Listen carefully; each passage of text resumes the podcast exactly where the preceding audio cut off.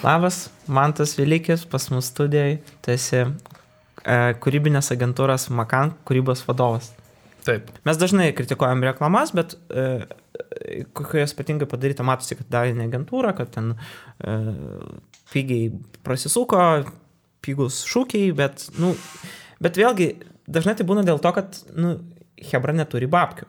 O, bet žinau, labai dažnai ir agentūros padaro, va taip prasisuka, pigus šūkiai, pigus klipai, pigus dalykai, Aha. nes, nu, ai, davai padarykim, nu čia vis, vis iki šiandien kažkoks tai šūdas. Bet sorry, aš nutraukiau tave klausimo vietoje. Mm -mm.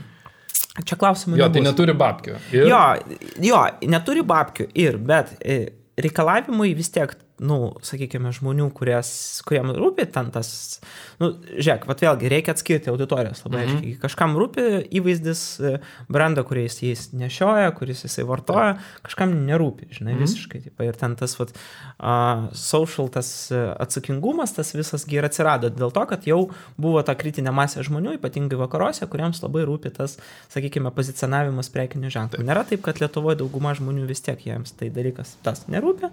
Ir kartais tiesiog tiesiog nereikia man daug pinigų dėti į uh, reklamą, reklamą kažkokią ten stipriai galvoti, taip, ta prasme, nusipirkti ten visus, gal į media agentūrą verta man, į media planavimo agentūrą, bet kūrybinė agentūra, nu, ką man čia, žinai, nu, galima ir, galima ir pataupyti. Tai faktas, aišku, galima. Tai visur galima pataupyti, tai, žinai, ir, ir valgyti galima. Gerai, kom tai, grė, kom tai grėsia tada? Kuo tai grėsia? Aš tai manau, kad reikia, žinai, nuo kito galo gal pradėti. Ne visiems reikia tų agentūrų. Okay. Faktas. E, ir nėra čia ko pasisgrūstis. Jeigu mm. tavo biudžetas mažas, tai aš manau, kad kartais e, patys produkto kuriejai ar ten startupo kuriejai ar mm. whatever, ką jie ten daro, tikrai daug labiau supranta, kaip jiem nueiti į savo auditoriją. Tik labai mm. dažnai galbūt reikia pamiršti, ką labai daug žinai apie savo daiktus ir tada ar, ar paslaugas ir panašiai. Reikia truputį uh, kitaip ir mąstyti, žinai, kad žmonės apie tai išgirsta pirmą kartą. Ir, bet tada ir išvengsi tų visų nesąmoningų klaidų, kur, žinai, pigų šūkiai, kažkokios klišės ir panašiai, nes labai lengva pasižiūrėti, kas ten kažką panašaus daro, ai, ir mums eis davai, mes taip darykim, tik tai šimtą kartų pigiau ir paprasčiau, žinai. Tai man atrodo, jeigu tu žinai, apie ką yra tavo brandas, jeigu tu numanai tavo auditoriją, kokiu tonu šneka ir apskritai apie ką jie bendrauja, tai tu ir pats gali tas reklamas kepti ir čia nieko, nu, nereikia, čia tikrai jokių agentūrų. Ir jeigu dar pasisamdysi, žinai, freelancerį, dizainerį ar ten tą patį medijos žmogų kažkokį, tai tu net ir medijos agentūros tau nereikia. Tai mhm. tikrai, uh, žinai, nieks nesijuokia, kad, oi, čia va, padarė lievai, nes neturi pinigų. Labiau juokiasi, kad tos pinigus, net kuriuos turėjo šudinai išleisti leido. Mm. Tai vad, man atrodo, čia yra esmė. Kad reikia labai, nu, mąstyti, ką tu darai. Ir aš tikrai manau, kad kartais įmonės, kurios pačios darosi dalykus, daug geriau juos padaro, negu agentūros darytų. Kokį tu norėtum klientų įdomu, įdomaus? Aš dabar galvoju, nes tu kalbėjai ir aš mm. nu, pas mėgstu pralėrimas, tik galvoju, blemba, kaip galima būtų fainų padaryti kokią nors fainą kompaniją kokiam Lietuvos rytui, ar, nu, rytui arba žalgiriui kokiam. Nu, pavyzdžiui, nes yra tada tartautinė ambicija, žinai, bent jau mm. europinė arba kaip nors ten, nežinau, parduoti azijiečiams krepšinį, kurie kuris, kuris populiarėja. Ne, for real. Aš, aš žinau, noriu jau e, aš žin... kažkokį, tai, ta prasme, ne brandą reklamuoti. E, nu, nu, ta prasme, viskas yra brandas. Ne, nu taip. Tai yra Bet, va, e, įdomus dalykas. Aš dabar, aš kadangi krepšinio nekenčiu, tai aš nemėgstu sunku reklamuoti. Tai, jau, jau kažkas konkretus. Kažkas mes. Jo, jo. Aš ne tai, kad nemėgstu, aš tiesiog, nu, ne taip pat jį nu, dėvinu. Nieko kaip... ten gero. Nu, nu, sakykim taip. Žodžiu, įvairiai ten būna, bet jie. Ja. Kam aš norėčiau daryti reklamą? Mm. Nu, nes neįdomu čia daryti, ten, nu, ne, įdomu, bet, nu, tarkim, nu, vat, jūsų faina buvo reklama pergaliai, kur tu galėjai pa, pa, pa, pasiekti tą mhm. mygtuką, čia jūsų buvo reklama. Jo, bet Kur... Čia ne kažkoks stebuklas, žinai. Ne, ne, aš palauk, nu aš sakau fainai, nes koks nu, okay, stebuklas. Ai, okay. Aš tik, duok man biški, biški tau palaižyti, bet okay. nestipriai. Aš čia pakankamai, aš čia svečiams kartais. Jo, čia yra preliudija, tipo, jo. Bet, nu, nu tipo, tą vibratorių išsitrauksim. Išsitrauksim iš tos reklamos tą vibratorių. Ne, ištrauksim iš tos šiukšlių dėžės, kur, taip, taip, kur, reikia mes. kur elementai jo. O, ne, ne, aš tiesiog apie tai, kad, nu, vis tiek dažniausiai tai būna maisto produktai, prekybos mhm. centrai, kas ten dar būna, kažkokie ten, ten draudimo visokios bendruomenės arba ten o, operatoriai, kokie ten teledų arba taip toliau. Bet nu, kartais būna tikrai žiauriai įdomus kažkoks tai vat, planas ir vat, norėtųsi vat, kažkokio net ir kuris neturi ir tarptautinę ambiciją ir taip mhm. toliau. jūs gybėję turėjote tą nuostabų, man atrodo, projektą, kur Jo, tas tarp... Snifferis. Jo, buvo, jo, jo. mhm. Tai jo, ten fainas buvo, bet žinai, e, žinau, kad lievai gal nuskambės ir čia labai jau taip uh, direktoriškai, ar ne, kad, uh, Mhm. ogi nėra neįdomaus darbo, bet kurį darbą galim įdomu pasidaryti ir panašiai. Šiaip tai aš tai kažkaip ir stengiuosi ir, ir, ir komandas mūsų pušinti, kad, Mhm. nu, jo, gal lievas briefas, gal lievas brandas, bet žiūrėkit, jeigu mes, nu, padirbėsim normaliai, gal įtikinsim. Ir kartais pasirašo nesąmonėm kažkokiam tai, kurias mes sugalvojam ir sako, na, ge, nu gerai, nu ką čia 10 štukių kainuos, nu davai, padarom, pasižiūrėsim, kas gausis, ar ne? Ir, ir kartais tas labai gerai pavažiuoja. O kartais ir didžiulis feilas būna. Tai man atrodo irgi labiau reikia vertinti gal ne ar brandas fainas, ne fainas, bet reikia pagalvoti, ar tu pats sugebėsi kažką įdomaus iš jo padaryti. Okay. O tada ar klientas tavo tą drąsą, žinai, patikės. Nes labai dažnai reikia klientam tiesiog, žinai, įtikinti, kad jie yra faini patys. Nes labai dažnai ir patys klientai ateina ir sako, nu, tai mes čia kaip ir nieko labai įdomaus nedarom, nu, tai pat kažką tai reikia padaryti čia apie šitą, nežinau ką, šunų ėdalą. Ne, nu, tai, nu, tai tu gali įrodyti, ten, me, brisis atėjo, paėdė, nuėjo, pašyko. Bet e, arba tu gali varyti kaip pedigrikos daro, ne, ten mm. kurt kažkokius tai devices, e, face filtrus šunim ir panašiai. Nu visiškai nesąmonė, šiaip niekam to nereikia, bet, bet atrodo fun, jokinga, smagu, žmonės apie tai žino. Tai man atrodo, čia labai panašus kampas gali būti. O, nu aš labai išsiplėčiau, bet... Labai e, gerai, čia to, to, tokia esmė Ai, podkast'o. okay, nu, gerai, dabar žinos. Bet e, apie mano asmeninę ambiciją, tai, e, nu, man dabar turbūt įdomiausias brandas tai yra Burger Kingas ir ką jie daro. Nežinau, paskutinius porą metų trejato ar ne, jų kampanijos, man atrodo, nu, tikrai visiškai, pff, va, virš visų. Karal, eina- karališkas kompanijas. Jo, karal, taip, karališkas kampanijos. E, Ir tikrai man persiūna visus ten uh, Naikus ir panašiai, kur, nu žinai, kiek galima kepti tos pačius motivacinius video. Tu gali, tu užkariausi pasaulį, tu tik tai atsikelk iš lovos ir tu gali užkariauti vėl ten kažkokį olimpą, bla. Tai man atrodo, Burger Kingas kol kas labiausiai yra įdomus brandas ir įdomiausia, ką jisai daro, bet uh, klausimas, ar aš pats esu dar vertas šito brando, nes man atrodo tai, ką jie daro ir tai, kaip jie masto ir tai, kokias idėjas pas juos ateina, aš kartais galvoju, kad blemba aš tikrai taip niekada nesugalvočiau ir, ir, ir man atrodo, idėjom, idėjas tokias sugalvoti reikia ir pačiam turėti labai daug drąsos ir kažkokio tai užsidėgymo ir, ir, ir domėjimis. Tai man atrodo, kartais reikia pačiam pribręsti iki kažkokių darbų e, ir tik tada juos daryti. Tai man atrodo, kad mm, aš pats dar truputį brendimo laikotarpį. Nu, visi mes esame brendimo laikotarpį, e, kaip pasakytų vynas. Opa, kaip, kaip to toks vairiukas? Geras medinukas. Nu, tai te būnė, te būnė jis būna čia, šitam podcast'e. Dabar jis gyvens čia, jis toliau šito podcast'o niekur. Immortal. Jo, jis bus šitoje vietoje. O kaip vyksta jūsų uh, brainstormai? Papasakok man ir ne man. Visų pirma, mes nedarom niekada gyvenime brainstormo. Ne, jūs tiesiog nes, belenką Mes tiesiog sėdėm, važinai, Nu, jungiam rašot. taškus.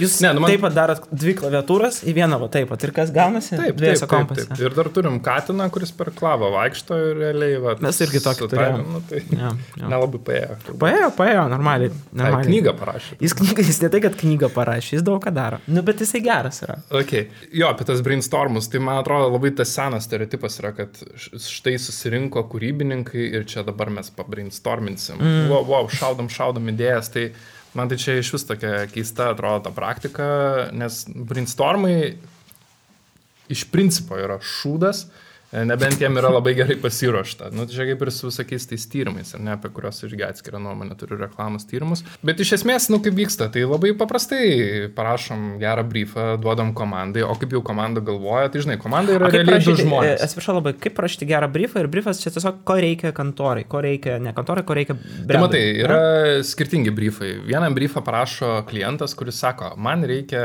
tokių dalykų ir aš noriu, kad apie tą ir tą ir tą sužinotų mūsų ten pirkėjai. A būna, kas- kad be briefo ateina. Tai aišku būna ir arba būna labai tragiškus parašo, mm -hmm. tarkim, mūsų žinutė, nežinau, labai geros kėdės. Nu tai čia, nu, mm -hmm. nieko, Nu jo, čia nieko nėra. Nu, jo. Nu tai tada ką, sėdi mūsų strategas, truputį aš padedu ir mes parašom tada briefą tokį, kuris jau kūrybai duotų kažkokių minčių, ar ne, nu tai ten nežinau, čia panašiai kaip uh, ping-pongint kokius bairius. Mes viens kitam, žinai, užmetam kažkokių malkelių ir, mm. ir, ir va jau yra apie ką šnekėti, atrodo. Taip, taip, taip. taip. Ir Nu, tai vat mes, jo, realiai mes jiem duodam tų vamalkų, nuo ko pradėti užsukūrinėti. Nu, tai ir tada jie kūrė, kūrė, kūrė, kūrė. O kaip jau kūrė, kiekviena komanda, žinok, kiekviena skirtingai daro. Vieni būna, sėdi iš vis atskirai, e, brausina, kažką tai skrolina, skaito naujienas ir pamato, kad ten, nežinau, kažkas labai aktualaus vyksta ir labai tinka tam brandui. Mm kitigi būna, sėdi dviese, valgo guminukus ir va irgi ping-pongina taip susėdė kažkokias nesąmonės ir sako, o, o, o, palačiai, žiūrėk, gal visai kažkas tai yra. Nu va taip ir, ir dirba. Mm. Bet aš nepavadinčiau to tokiu brainstormu, kurį visi įsivaizduoja, žinai, ten, užstikinau, tai kažką rašom, klyvuojam. Pas mus tas pats, jo. Realiai, labai panašiai. Ja. Nu tai mm, gera kontora, reiškia. Nu, tiesiog sėdim, skrolinam. Ja. Man vienas, vienas e, toks irgi kūrybos vadovas, tik tai jisai dirba su komedį timu, mhm. pasakoja savo e, versiją, kaip jisai daro. Jisai sako, kad sėdi prie kompo ir visą laiką skrolina šūdus visokius, tipo, socialinius tinklus, twitterius ir taip, taip toliau. O jie, tipo, saliai, ne saliai, nu, ten, tam kambarį, jie brainstormina, hebra, nu, mhm. brainstormina. Jie šaudo bairius, kažkokias idėjas. Jis sako, jeigu aš sugeba kažkoks bairis arba idėja mane nukreipti nuo viso to fido, tada aš, o, čia reiškia Geras. Geras, nes, mm. tipo, vat, ir taip ir veikia žmogus, visai pastoviai jam eina tas flūdas, flūdas, flūdas ir jisai, o, o, šitas irgi geras. Tai vad panašiai, žinai, irgi yra, kai komandos paskui man pasakoja tas idėjas, nu, tai irgi tu kartais jau tiesiog minti kažką tai visai kito veikia, tai Mm. turi irgi tave užkabinti. Aišku, mes kiekvienas kūrybos vadovas truputį per savo prizmę leidžia, ne? Tai kas man atrodo įdomu, gal ten kokiam Tomui Ramanauskui atrodo žiauri nesąmonė ir, ir, ir panašiai. Tai, Nu jo. tai dėl to ir tas agentūros labai skirtingos ir labai skirtingą braižą turi ir skirtingos idėjas iš jų išeina. Tai, Tai va, tai sakau, tas brainstorminimas tai toks, kaip po toks ne visada vyksta. Man ir pačiam tiesą sakant, kartais yra geriau vienam dirbti ir tikrai paskrolini naujienas ir tu žinai, mes negyvenam vakume, reklamos vakume kažkokiam neegzistuoja. Tai mm. turi žiūrėti, kas vyksta aplink. Ir kartais iš tų nesąmonių, kurias vat, net Delfis parašo, tu gali sakyti, o, žiūrėk, gera antraštė, reikia gal ją paversti klipu. Mm. Ir tada tu padarai klipų, kad uh, daktarai jo nekenčia. Ir uh, finalas, nežinau, kas ten gali būti. Nu, tiesiog miršta žmogus, nes Nu, jie pavyzdžiui, mėgsta daktarai. Laidojimo rūmai. Jo, jo, yra tokia. Jo, mirtis. jo nu, nu, nu, nu, nu, ten kažkaip nutrukusi stiga yra. Taip, taip. Va, jau, jau. Poetiškas pavadinimas, beje, labai. Ir e, mes ten mano prosinėlę laidojom, labai kokybiškai palaidojom. Ta prasme, niekas nes... Neišlindo. neišlindo, niekas nesiskundė, tėvai, ten prosinėliai, Okay. draugai, visi. tai Buvo geras furšetas, paskui buvo. E, Tai... Buvo tikrai skanu, valgiam, mm. valgiam Kas lietuviškas salotas, valgiam. Mhm. Dėl to beje, po dviejų savaičių organizavom dar vienus. Čia labai susiję, sakykime, indai. Ja. A, taip, taip, taip. Čia mes tai darom. E, sakyk, e, dėl tyrimų reklamos, mhm. čia kalbėjai apie fokus grupės ar apie ką? Ja, tai fokus grupės tai iš vis yra, man atrodo, Blogai. e, industrijos vėžys. Ir, Vėžys. nu, net, ne, net, net, Kas yra fokus grupė? fokus grupė. Na, nu, aš žinau, bet... Ai, čia tiem, Jie, jie nežino. durnelį, Nu, jie gerai. ne, aš, aš tai protingas. Pagūglint galima. Tai fokus grupė, taigi susirenka kokius dešimt žmonių iš gatvės, kurios vienyje kažkoks vienas dalykas. Li- Literaliai iš gatvės. Šiaip literally kartais būna iš gatvės, bet, nu, ne, vis tiek biškiai atrankos reikia padaryti. Okay, Ten, okay. Tarkim, mes tyriam uh, surelių valgytojus. Nu, A, tai vis okay. tiek reikia atsirinkti, kurie čia surelius valgo, O kurie mes, nevalgo surelių. domai, gali mūsų įrašyti kokią nors, nes mes melai. Da, mes surelių valgytojų nerenkam, čia pavyzdys paralelinis, bet... Uh, Nu tai va, tai ką jie susirinka į salę ir jiem rodo kokias nors nesąmonės, duoda ragauti kažką, mm. tai nu, ir tada prasideda diskusija, kuri iš vis yra šūdų krūva, mano nuomonė, nes nu, ten būna pasąmonės rautas, visada atsiranda vienas kažkoks idiotas lyderis, kuris sako, kad viskas yra blogai ir visi sureliai yra daromi Lenkijoje iš kažkokių neteisingų pieno produktų ir panašiai, tada visi patikė, samokslo teorija kažkokia vyksta, tada visi pradeda pjautis tarpusavį, nes atsiranda dar kažkoks kovotojas prieš tą kovotoją. Nu, ir žodžiu, realiai tai toks realybės šau, žinai, nu, tu akvariume sėdi, vat, sėdi už stiklo akvariume, tik tai, kad niekas nieko nepermega, tai, tai jau neįdomu. Tai va, ir paskui tu dar gauni ataskaitą, kurim tu veidų kažkas tai rezumuoja visą šitą nesąmonę, nes, na štai, penki vartotojai pasakė, kad jie nevertina surelių uh, įdaro tinkamai, nes jiem atrodo jo per mažą. Nu, tipo, nu tai obviously, visada bus surelių įdaro per mažą, nu tai žinai. Tave prikolas įdaro. Nu tai būtent. Nes jisai negali Nu, dominuoti. Tai, tai bū- būtų įdaras, o ne surelis. Nu, tai nu, tai ir nesąmonė. Tai Nori įdarą. Tai bet žinai, pirk įdarą. ir įdara, Atskirai. būtent džemo bonkams. Čia idėja, surelių įdarą. Įdaras, pirk. Tai va, e, bet žinai, būna dar durniau, kai reklamas, pavyzdžiui, tyria. Tai irgi parodo jam klipą, nu ir tada prasideda, ten, žinai, panarstykim po kadrą, o tai kas čia įvyko. Ir tada, žinai, kažkoks vienas pradeda žiūrėti kokį ten šeštą planą ir sako, o kodėl ten fikusas vat, pastatytas, o kodėl ne kažkoks kitas augalas. Man atrodo, kad čia yra užsieniečių šeima, čia ne lietuviai, čia Lietuvoje fikusų niekas neaugina. Nu, aš čia pavyzdį Taip, duodu, taip, bet... Nu tai va, va tokias nesąmonės tu atklausai ir tada dar kažkas rimtų veidų iš to daro išvadas. Tai man atrodo, esminė joje yra nesąmonės visom tom fokus grupėm, kad ir kokios jos sėkingos bebūtų. Tai labai daug klientų galvoja, kad iš jų galima sužinoti kažką naujo, ko tu dar nežinai.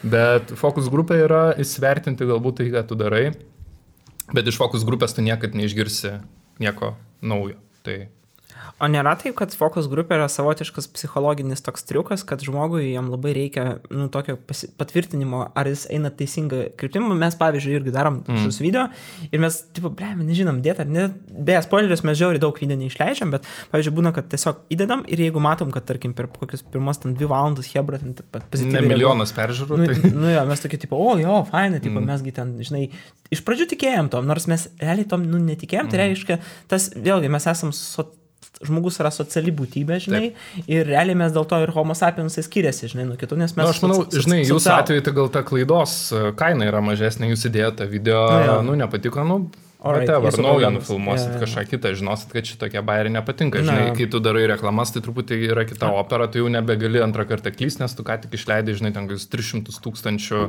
a, klipui 15 sekundžių, kurį rodė pusę metų ir visi jau nuo jo vemė. Tai, na, nu, aišku, pasitikrinti tas klaidas galbūt yra a, verta, bet, sakau, labai dažnai formuluotė tada yra neteisinga fokus grupių, kur ateina, sakau, labai dažnai klientas tikisi išgirsti, o tai ką man daryti. Mm. Tu nieko neišgirsti, ką Iš tau daryti. Tu. Būtent, būtent. Nu kaip tu gali išgirsti, ką tau daryti. Tu nebent gali sužinoti, kad, ai, anas ką dariau, nelabai veikia. Davai darykim kažką kitą. Taip, taip. E, kol mes čia labai rimtai kalbam, tiesiog mm. paralelinis podkastas, nes vyksta du podkastai Ai, šiuo metu. Vienas yra su manim, tu kalbi, kitas tu manis kalbi su mano pasąmonė. Tai mano pasąmonė prašo perduoti jums, kad aš tik sugalvojau idėją padaryti maišus katinams, nes labai dažnai sako, kad aš nepirksiu katiną maiše ir aš turiu katiną ir noriu kažkam parduoti katiną maiše, bet maišo katinui nėra. Tai bus patogus ortopediniai maišai katinams jau greitai ir ieškokite visose prekybos centruose bei Circle K degalinėse. Ačiū. Taip, tęsiam toliau normalų pokalbį su mano sąmonė. Tada man kitas klausimėlis. E, Jisai irgi pakankamai yra nerimtas, bet tuo pačiu metu turi rimtą pagrindą. Apie influencerius pakalbėsim dar vėliau, mhm. nes čia irgi labai svarbus e, Taip. spoilinu, kas bus toliau, bus influenceriai, toliau bus po, po mūsų laidos bus se- serialas braziliškas. Bet dabar aš noriu tavęs paklausti, ar nėra, kad gyvūnus per daug išnaudoja kartais reklamose ir aš kartais pažiūriu kokio nors ten e, popieriaus. Ir bam, ten labradoras atsiranda, tipo. Prie ko čia labradoras, tipo? Kodėl aš turėčiau pirkti, jeigu kažkoks sušiktas labradoras yra, tipo? Klausimą. Klausimas. Labai mėgstu labradorų, tai atsakant į tavo pritari. klausimą.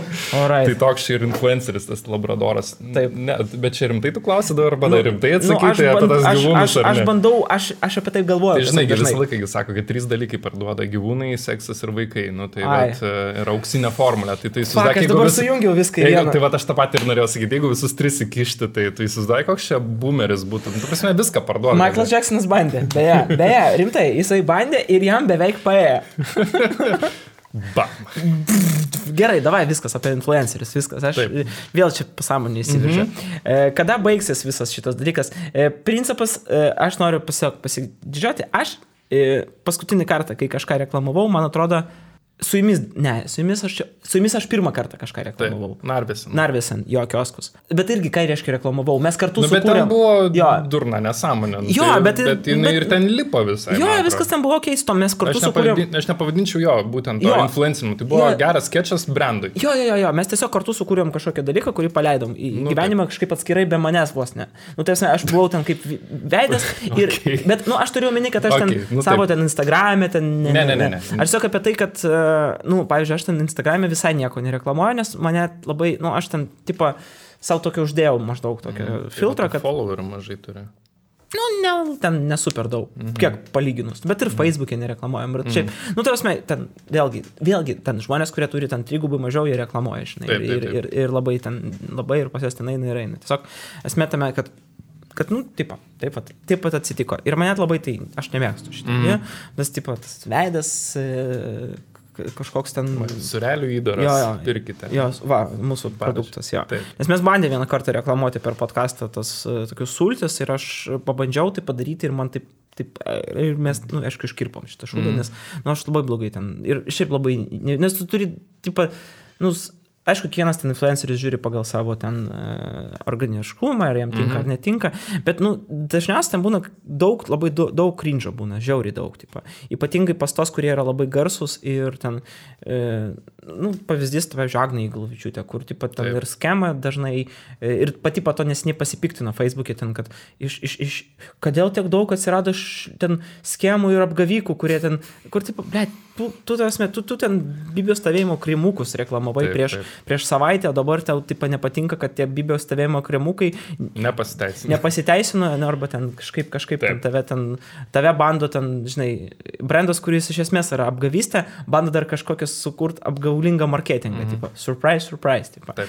Tai tu žinau, irgi nelabai mėgsti influencerius, kaip aš suprantu, ir jūs nelabai dažnai darot kažką. Mes iš vis stengiamės nedaryti. Alright. Nu, labai minimaliai, jeigu matom, kad tikrai, tikrai, nu, limpa. Nu, nes kartais būna, kai kurie influenceriai labai limpa kažką su jais mhm. uh, padaryti? Nu, Pavyzdžiui, laidojimo paslaugas. Nu, pavyzdžiui, nu taip.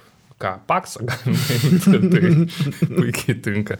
Tai aš manau, kad mm, labai panašiai čia irgi yra, nes, nu, yra, kur, gal čia, žinai, labiau PR agentūros, aš mačiau, kad tu su Mykolu išnekėjai, kad kom ne per seniausiai, jie labai mėgsta influencerius, man atrodo, kad jiem yra Ai. daug lengviau pas juos nueiti ir daug lengviau jiem pasakyti, ką daryti, negu reklamos agentūrai, nes nu, mes labai retai mastom apie tokius vat, išorinius kažkokius žmonės ir kaip per juos atiduoti ten brendo nuomonę, BBB. Mums daug lengviau yra, žinai, jam kažkokius labai pasikviesti, tarkim, juos vat, pasidaryti kažkokį bendrą projektą. Mums taip atrodo ir daug organiškiau tada išeina, nu, žinai, ten klipą nufilmuoti, jeigu jis logiškai ten limpa tas žmogus ir panašiai. Tai va dėl ko tu, tarkim, tikai mums ten kažkada tai ar ten... Uh, 96. nu, labai seniai, kai, o, jezu. Čia buvo dar. Dar litais mokėjom, man atrodo. Taip, taip, taip. Tai va, uh, tai žinai, man atrodo labai tas influenceriai atrodo toks burtas, žinai, pasakė, nu ir mes čia dar darysime influencerių marketingą, nu ir viskas, nurovė stogą, ten, žinai, marketingistam sako, va, imkite pinigus, neškit, darykit, šakės, pasakykit, influenceriai bus ir, ir mums daugiau nieko nereikia. Tai man atrodo labai yra svarbu pagalvoti, ar tikrai jų reikia, čia kaip ir su tom agentūram, nu, va, ką tau prieš tai sakiau, mm. ne, kad nu, ne visada ir agentūros reikia, kad tu darytum dalykus. Tai, tai sakau, tas influenceriai tai dabar, man atrodo, yra toks, tipo, hot, darykim, darykim, bet, uh, ne. A, nėra jis jau hot kelis metus ir man atrodo, tas jau hot man yra. irgi. Nu tai va dėl to ir lipa per gerklę, nežinai, dabar visi tipo, aš noriu influenceris, čia dabar tie mikroinfluenceriai, tai man iš vis yra kažkas tai nesuvokiamo šudinumo lygis, kur... Va. Nu, ta prasme, čia, ka- kas yra mikroinfluenceris? Aš esu mikroinfluenceris e, su Visi savo mes. 700 žmonių. Nu, ta prasme, štai painfluencinau, kad aš dar į Maką nuėjau. Nu dabar... Nu, dabar čia, čia kaip su fokus grupė, mane vėl nervinis tikas ištiks, man atrodo, šitam podcast'e. Man priminė seną mano planą atidaryti nano influencerio agentūrą. Nano influencer. O, gerai. Bet tu turi nuo 1 iki 10 followerių, tu gali tapti nano influenceriu. Mhm. Taip. Tu mokėsim po 1 eurą už postą. Tipo, nu, nedaug, bet, nu, ble, sen postą. Nu, bet vis tiek, nano. Nu, tai Jo. nano prie nano va, ir jau žiūrėkiu ir mikro. Jo, mes dar turėjom, norėjome atidaryti agentūrą influencerių ir žadėti brandams, kad uh, už 100 eurų mes postinsim jų postą pas Agnį Galvičiūtę, bet, ne, nu, bet gal ne. Ne faktas. Bet ne faktas, tai. Tai galima influencinti per komentarus, pavyzdžiui, kad jūs eisit ir komentuosit ir dėsit paustus, tokie žinai. Jo. Kad nemokamai, kad nemokamai. Kad nemokamai, bet ne faktas, kad bus. Jo. Bet nemokamai. Bet reikia Ai. sumokėti 100 eurų. Bet gali, jo, bet gali Ai, sumokėti. Ai, Bet gali, okei. ne, bet, Mhm. bet a, kaip mes uždirbsim domą, tai irgi galvok. Taip, taip, taip, tu galvok apie tai, tu, tu ir apie pelną galvok, ne tik apie idėją. nėra, matau, verslo gislelė šitą kontoroj. Jo, o žiūrėk, o jums e, yra toks e, stereotipas ir mitas, kad žmonės, kurie yra kūrybingi, jiems nelabai gerai sekasi su finansais. Ir jie nelabai gerai moka a, skaičiuoti. Mhm. A, aš esu priešingos nuomonės ir kadangi mano didžiausias e, dvasinis lyderis ir, e, sakykime, autoritetas Harvey Weinsteinas, produceris, kuris turėjo didelį kūry- kūrybinį, e, didelį kūrybinį tokį Potencialą. potencialą, sakykime, ir jisai tikrai mokėjo uždirbti. Ne, bet jeigu Taip. rimtai kalbėt, e, išmeskim Harry Weinsteiną, jis labai blogas žmogus, jis man nepatinka, bet kalbėkim e, tiesiog. Apie pinigus dar. Kalbėkim, apie pinigus. apie pinigus. Jo, yra tas stereotipas, kad kažkodėl tai kūryba e, turi būti atskirai nuo me, e, menas, turi būti atskirai nuo pinigų. Aš manyčiau, Mhm. kad kaip tik menas labai dažnai turi būti kartu su pinigais, nes tu turi skaičiuoti ir tu net negali būti kosmonautas, kuris sugalvoja, kad į vieną sceną reikia e, Taip. kalėdų senelio, Taip, taip. vertoliotą ir heroiną. Taip. Nie- Kas šiaip nėra labai sudėtinga labai padaryti. su- jo.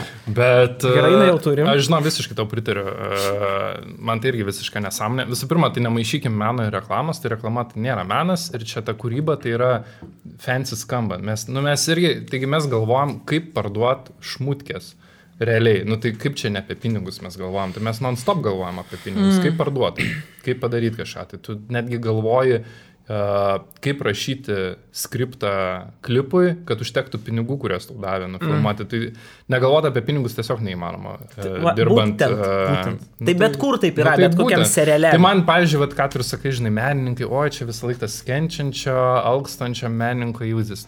Nu tai šūdinas tu menininkas, jeigu neturi pinigų, iš ko pragyventi. Nu tai, žinai, man ta tokia stigma, kad, oi, blemba, čia menininkas ir dar komerciškai sėkmingas, parduoda knygas, nu tai susiduoja, nu tai... Uf, Viską iš vis e, sugalvojam negerai, paveikslus parduoda. Nu, tu prasme, man tai čia atrodo visiškai kažkoks ne- nenormalus toksai rašytojų sąjungos kažkoks primestas stereotipas, kad, nu, čia rašytojų sąjunga kaip pavyzdys, bet apskritai tos institucijos, žinai, kad o, gyvenkime čia iš pašalpų ir remimų ir panašiai, ne, kaip lietuviški filmai, pavyzdžiui, kai kurie gyvena, jo, jo. kurie gal dienos šviesos ir neišvystų.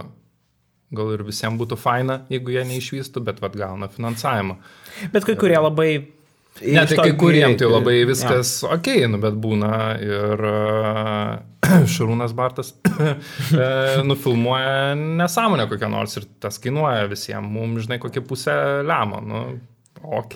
Beje, jis būna, kad gauna e, pinigus vie- vienam scenariui, bet nufilmuoja kitą filmą. Taip, kas yra tai irgi tai prieš būna. įstatymą. Bet aišku, tada dažnai pradeda visi ten putoti, o tai čia jeigu komerciškai sėkmingas, tai čia popsuha, čia nėra aukšto meno. Nu, bet blema, kiek daug yra ir iš tikrųjų kokybiško meno, kuris yra komerciškai sėkmingas. Mm -hmm. Tai čia nereikia irgi svaigti, kad viskas čia dabar Marvelo filmais virs ir panašiai. Tai, žinai. Nu, tai bramba ir šiuolaikinio meno šiaip koncepcija yra tokia, kad jis e, vis labiau ir labiau tampa nu, vis Nu, ta pati, tas pats išgyventi vasarą, ar ne? Nu, Mm. tai jis nėra kažkoks ten super popsinis filmas. Nu, jis vis tiek turi ir, ir deep uh, levelį kažkokį. Ir, nu, aš nežinau, ar jis labai finansiškai sėkmingas, Nu, bet iš to, kiek žmonės ėjo ir kiek jisai matėsi viešumoje, tai man atrodo, jis gana sėkmingas. Nu jo, nu jo, bet jam tikslai nebuvo tokie dideli, nes e, Lietuvos kino fondas jį...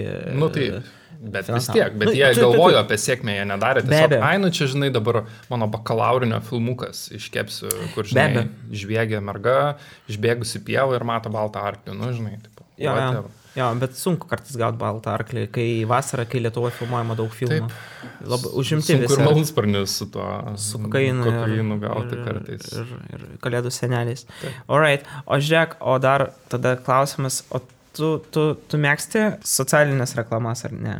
Aš nemėgstu, aš pa, pa, pasakysiu kodėl, nes dažnai... Man labai patinka, kad tu ką tik painfluencinai man atsakymą. Nu gerai, bet Nu, nu, bet- baigiau sakyti. Ne, ne, mes kaip tik gal polemika Nu, atsiras vis čia gal. Aš nenoriu konfliktuoti su vedėjai. Tai... Baigtų, baigtų. Konfliktuoti su vidėju yra, yra labai svarbu. Paklausk šitas, e, kur ten Alrytė dirba, išprotėjusi Na, ta moteris. Janutėlė. boba. Jo, jo, Janutėlė.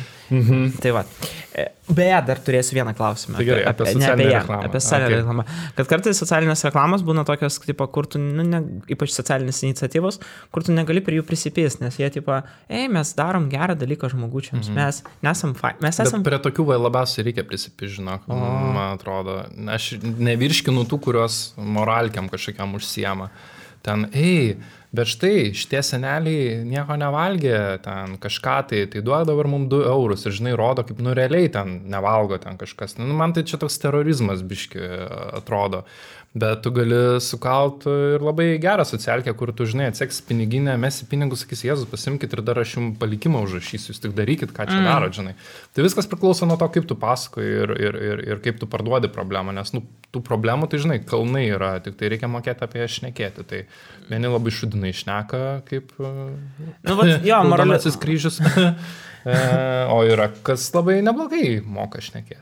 Jo, bet tas, kai užsideda tą tokią teisiolio kaukę ir tada nebesvarbus Va, va, procesas. būtent. Ir Jo, nebesvarbu jo, jau tokie ką. Moraliniai pranašai, žinai, kur e, mes esam teisūs, o jūs visi ne. Nu tai va, žinai. Nu, jo. E, O gerai, dabar vat, įdomus dalykas, beje, čia mydė, kas įvyko per paskutinį laiką, tokia aktualė, kad Rytas atrado naujus savininkus, Mhm. mm -hmm. Rolandas Kaisgirys bus dabar irgi, mm -hmm. nu, ne jis jau brolis, bet, Dalininkas. bet, nu, Mhm. ro- žodžiu. e, Susiję asmenys. Tikriausiai, Aha. tikriausiai jie kažkaip kartu bus. Be, ir dabar Rytas, jam tokia sunki užduotis, be abejo, kūrybos agentūrai būtų įdomus, įdomi užduotis. Iššūkėlis. Jo, iššūkėlė, sakyčiau, Mhm. mm -hmm. jo, kaip atgaivinti Lietuvos ryto vardą, iš tikrųjų, kurį jis- jisai prarado, nu, kažkokiose ten sąmoningos auditorijoje. Pirmas jų žingsnis buvo visai, sakyčiau, sveikintinas iš PR pusės, jie pasiūlė tapinų įdėti pas save savo laidas ir, Mhm. nu, toks valstybininkas, e, tvirt, tvirtas Andrius gauna tokią, tipo, vat, sakykime, išvalys dabar, a, nu, Elrytą nuo visų tų dalykų, plus išėjo Janutinė, kiek žinau, mirė žmogus. Bet ne, ne. Kaip paksas, ne? Ja, kartu taip. Ai, kartu. Tam tikrai Be- bendram, kap, bendram kape. Filosofinė prasme, Mhm. jo, mirė. Taip, taip, jo. prie Brazausko. Netikrinkit jo, netikrinkit. Viskas, viskas, jie gyvi, te, te, teisiškai jie dar gyvi. Techniškai. Techniškai. Čia, jeigu teisininkai žiūri, čia buvo bairis ir aš tiesiog sakau savo tokią mm, nuomonę. Alright? Alright? Nemanau, kad jie nutė neturi teisininkų. Aš manau, kad jie vieną kartą bandė pakalbėti su teisininku, bet jį apšaukė, apklojo bibėjais ir jisai išvažiavo ir daugiau nebedirbs. Tai va, tai ką, ką tu pasiūlytum, Alryto? Ar iš vis yra ką siūlyti? Šiaip sunki užduotis. E, sunki. E, bet žinai, aš tai ir nenorėčiau dirbti su Elrytu. E, vėlgi, Su naujų. net ir su nauju ar senu nesvarbu, bet e, aš nemanau, kad labai kažkas ten taip kardinaliai gal pasikeis. Nu, bet čia vėlgi mano nuomonė. Alright. E, tai, man atrodo, visų pirma, šiaip reikia tikėti brandu, kad tu galėtum su juo dirbti. Tai mm. tas irgi yra svarbu. Tai šituo atveju aš tai visiškai netikiu. O jeigu kalbėti iš darbinės perspektyvos, tai mes kaip agentūra netgi turim tokią prabangą kai kurių klientų neimti ir sakyti, net jeigu jie ateina ir sako, mes norim su jums dirbti, mes galim sakyti, o bet mes nenorim. Tai aš manau, kad čia yra vienas iš tų brandų, kur tu klausiai, su kuo norėtum dirbti, tai čia yra iš tų brandų, kur, nu, vat, nenorėčiau Okay. dirbti. O kokie kriterijai yra dažniausiai, jeigu aš dabar jau nebelryta, jau tiesiog mhm. uh, jums ateina politikai? E, Žinok, ne, mes šiaip politinės reklamos nedarom iš viso jokios. Čia vėlgi PR'as daugiau tokiais dalykais Nu nu, jo, užsiema, reklamos agentūros, nu, kai kurios darė, kai kurios sėkmingai, kai kurios nelabai sėkmingai, bet mes kažkaip tai nusprendę esam, kad visgi gal ne, nenorim. Tai nebent ten, nežinau, kažkas freelancina ofise su kažkuo tai, bet uh, mes į tai nesikišam. Čia asmeninis dalykas. Jo, būtent. Ok, uh, kas dar? Su kom ne? Jo. Žinai, aš tai, e, aš tai nei į alkoholį, nei į e, ten kokias cigaretės ir panašiai nespjaunu, e, nes man atrodo, jeigu tu vėlgi truputį atsakingai kažkiek tai reklamuoji arba supranti, kokia yra tavo atsakomybė už tai, tai, bet vėlgi, tu darydamas reklamą, tu suvoki, kad žmonės, nu, tai irgi turi savo protą turėti. Nu taip, e, taip, Kažkuria taip. prasme, nerodai, kad ten, ei, gerk vodkę visą dieną, bus faina, žinai. Nu tai tokių reklamų nėra. E, o norėčiau. O, nu, Būtų- būtų- Nėra, kad spjaučiau tokį. Ne, aš podcast nelabai mėgstu, bet... Uh, tai va, pala, grįžtant prie ką aš norėjau sakyti, kad aš tai visą laiką tikiu sveikų protų žmonių, tie, kurie jau nebeturi to proto, tai tu žinai, ar tu reklamuosi, ar tu nereklamuosi, vat, kad ir su tais lošimais, nu tai žmonės vis tiek eis, žmonės vis tiek gers, jeigu jie turi problemų ir, ir šitą reklamą, nu žinai, Nežinau, aš kažkaip stengiuosi atsiriboti nuo to galvojimo, kad, na, štai mes padarėm uh, brandžio klipą, tai dar žmonės visi prasigers ir tenai mm. tą brandį šluos iš lentynų, kaip išprotėję. Na, aišku, mes tikimės, kad jie įpirks, bet gers, nu, sakykim. Bet dažniausiai jie gers vietoj kažko. Tarsi, jie gers tą brandį vietoj, tarkim, tą, ką norėtum gerti kokią, ten, nežinau, viskį. Ir gausis, mm. kad to, to ant to, nu, čia jau toks, kaip ir pasakyti. Tai susitaupo kažkiek. Tai žmogelį, žinai, mes irgi sprendimą darom. Nu tai viską pigiau. Va. Va, prašau. Ir turi dar kažkokį life-changing misiją sutaupyti žmogui pinigų. Pavyzdžiui. jo. Pavyzdžiui. Tai va, tai žinai, e, dar grįžtant prie tų brandų, tai netgi kartais, kai kreipiasi į mus brandai, kur mes taip, ne, gal nelabai, tai tada yra labai gera taktika. Tu paėmė ir parašai jam tokia nu, visiškai nesąmoninga samatą. Nu, tu prasme, kosmosą kažkokią. Tai iš viso. Aš žinau. Nu, tai esi girdėjęs turbūt. Nu, tu prasme, išbūrit, nežinau, tu tu galvoji, nu, reikia būti visiškai, visiškai idiotų, kad sutiktum. Nu, ir būna tokių idiotų, kurie taip moka. Nu, tai, žinai, iš kažko O, gyventi. Tai ir reikia. matai, iš kur atsiranda tas reklamas. Tai, va, va, va, va, va. Čia va. su dinozauro kostiumu. Tai Labą vat, kai, kai sumoka tau daug, nu tai tu galvoji, nu, whatever, tik tai jau niekur nerodysim, kad čia mes darėm, tai va ir to, to ir pasibaigė. Kl- Klasikėlė. Na tai va, čia gal ir su elektromartu taip kažkas dirba, ką mes žinom. Nu jo, dar, dar, a kiek svarbus yra kliento tas žodis paskutinis? Nu, aš žinau, kad jis yra labai svarbus, nes dažnai tu, tu net ir sakai pats, ten vienam interviu minėjai, kad vieni klientai duoda daugiau laisvės, kiti mhm. mažiau, žodžiu, čia bla bla bla, bet, nu, nėra čia taip, kaip vat, būna, kad e, nekom, žmonės, kurie nekompetingi toje srityje, bet kompetingi savo srityje, ar vis dėlto... Ir būna, kad kuo labiau nekompetitingas kažkame, tai tuo jis labiau galvoja, kad jis yra kompetitingas. Tai Mhm. Klasika. Čia irgi Taip, taip. klasikyčių. Aš žiauriai gerai žaidžiu šachmatais. Tai, nu, prasme, aš ko- kompai, jeigu jūs mus žiūrit, jums pizda. aš surrealis gerai. Ta prasme, nu, va, Išydaro. išėdė. Tik tai. Tai, uh, matai, jeigu tokie klientai pasitaiko, kur tikrai tu esi tiesiog rankos ir tu esi jo pasąmonės rauto vykdytojas, nu, tai irgi tokių klientų niekas nenori ir aš manau irgi kai kurios agentūros, įskaitant mus, e, irgi turi prabangą pasakyti, žinot, jum gal ne mūsų reikia, gal, gal kažkuo kitu dirbkit, pasisamdykit ten dizainerį kokį ir paaišykit ten atsisėdę savo fantazijas kažkokias. Tai. Tai mes vis tiek kažkaip tai ieškom tokių klientų arba dirbam su tokiais, kuriais mes bent jau į kažkokį dialogą galime eiti. Tai man atrodo labai svarbu dialogas. Tai aišku, kad galutinį žodį jie sako, nu, nes jie moka už viską, įskaitant eterį, kad tas daiktas pasirodytų kažkur tai. Mm.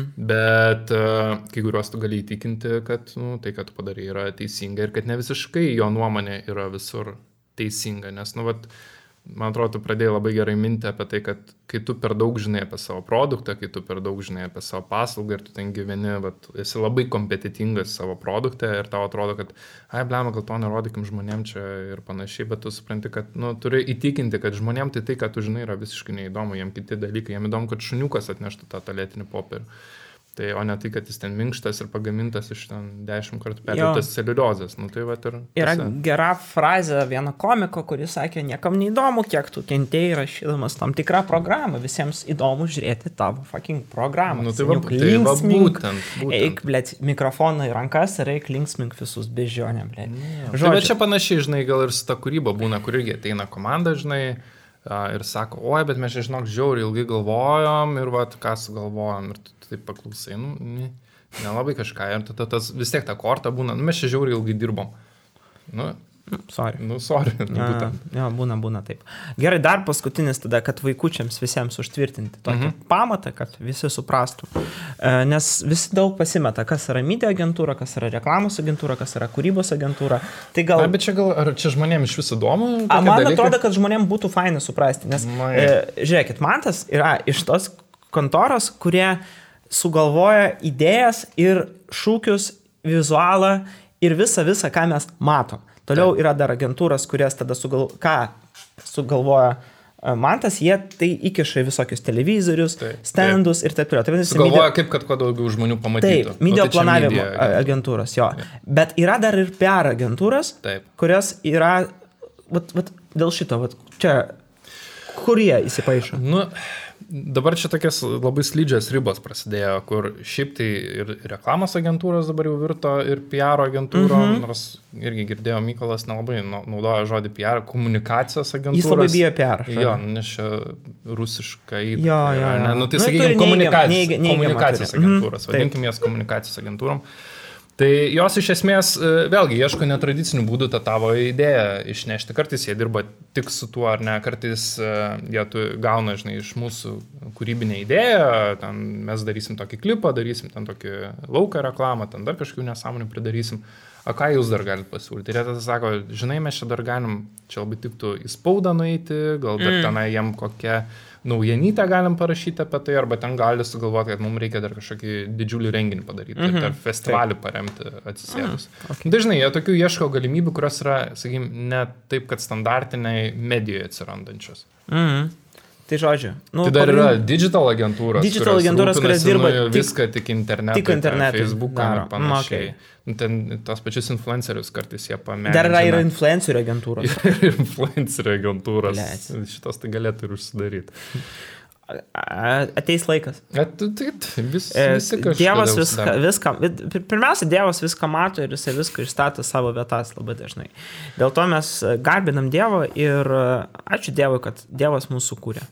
Taip. Nu, tiesa, tiesa. Kaip ne? Čia jeigu tiki. Taip, Aš tikiu viskom. Gerai. Aš viskom. Dėl to aš ir Tai pakviečiau. tu ir Agnės postukais E, tiki, e, reiškia. Dėl to aš pakviečiau žmogų iš reklamos. Ai, labai Taip, gerai. Jo, tai man tai ačiū tau labai už šitą podcastą. Aš tikiuosi, jums žiūrovai jis ir klausytojai buvo naudinga. A, tikiuosi ir tau buvo kažkiek tai naudinga šiandien ateiti pas mus. Naudinga, nes pakeliui namo buvo. Tai, Bet tu išgeri vandenį bent. taip, taip. Ir mes tau padovanosim kokią nors nereikalingą daiktą, kurį tu išmesi po to. Jūs, mėly žmonės, ačiū Jums, kad Tai esate. ir tu nieko visai. Gerai. Tai, Nu va, tai ačiū. mes- Gerai, iki.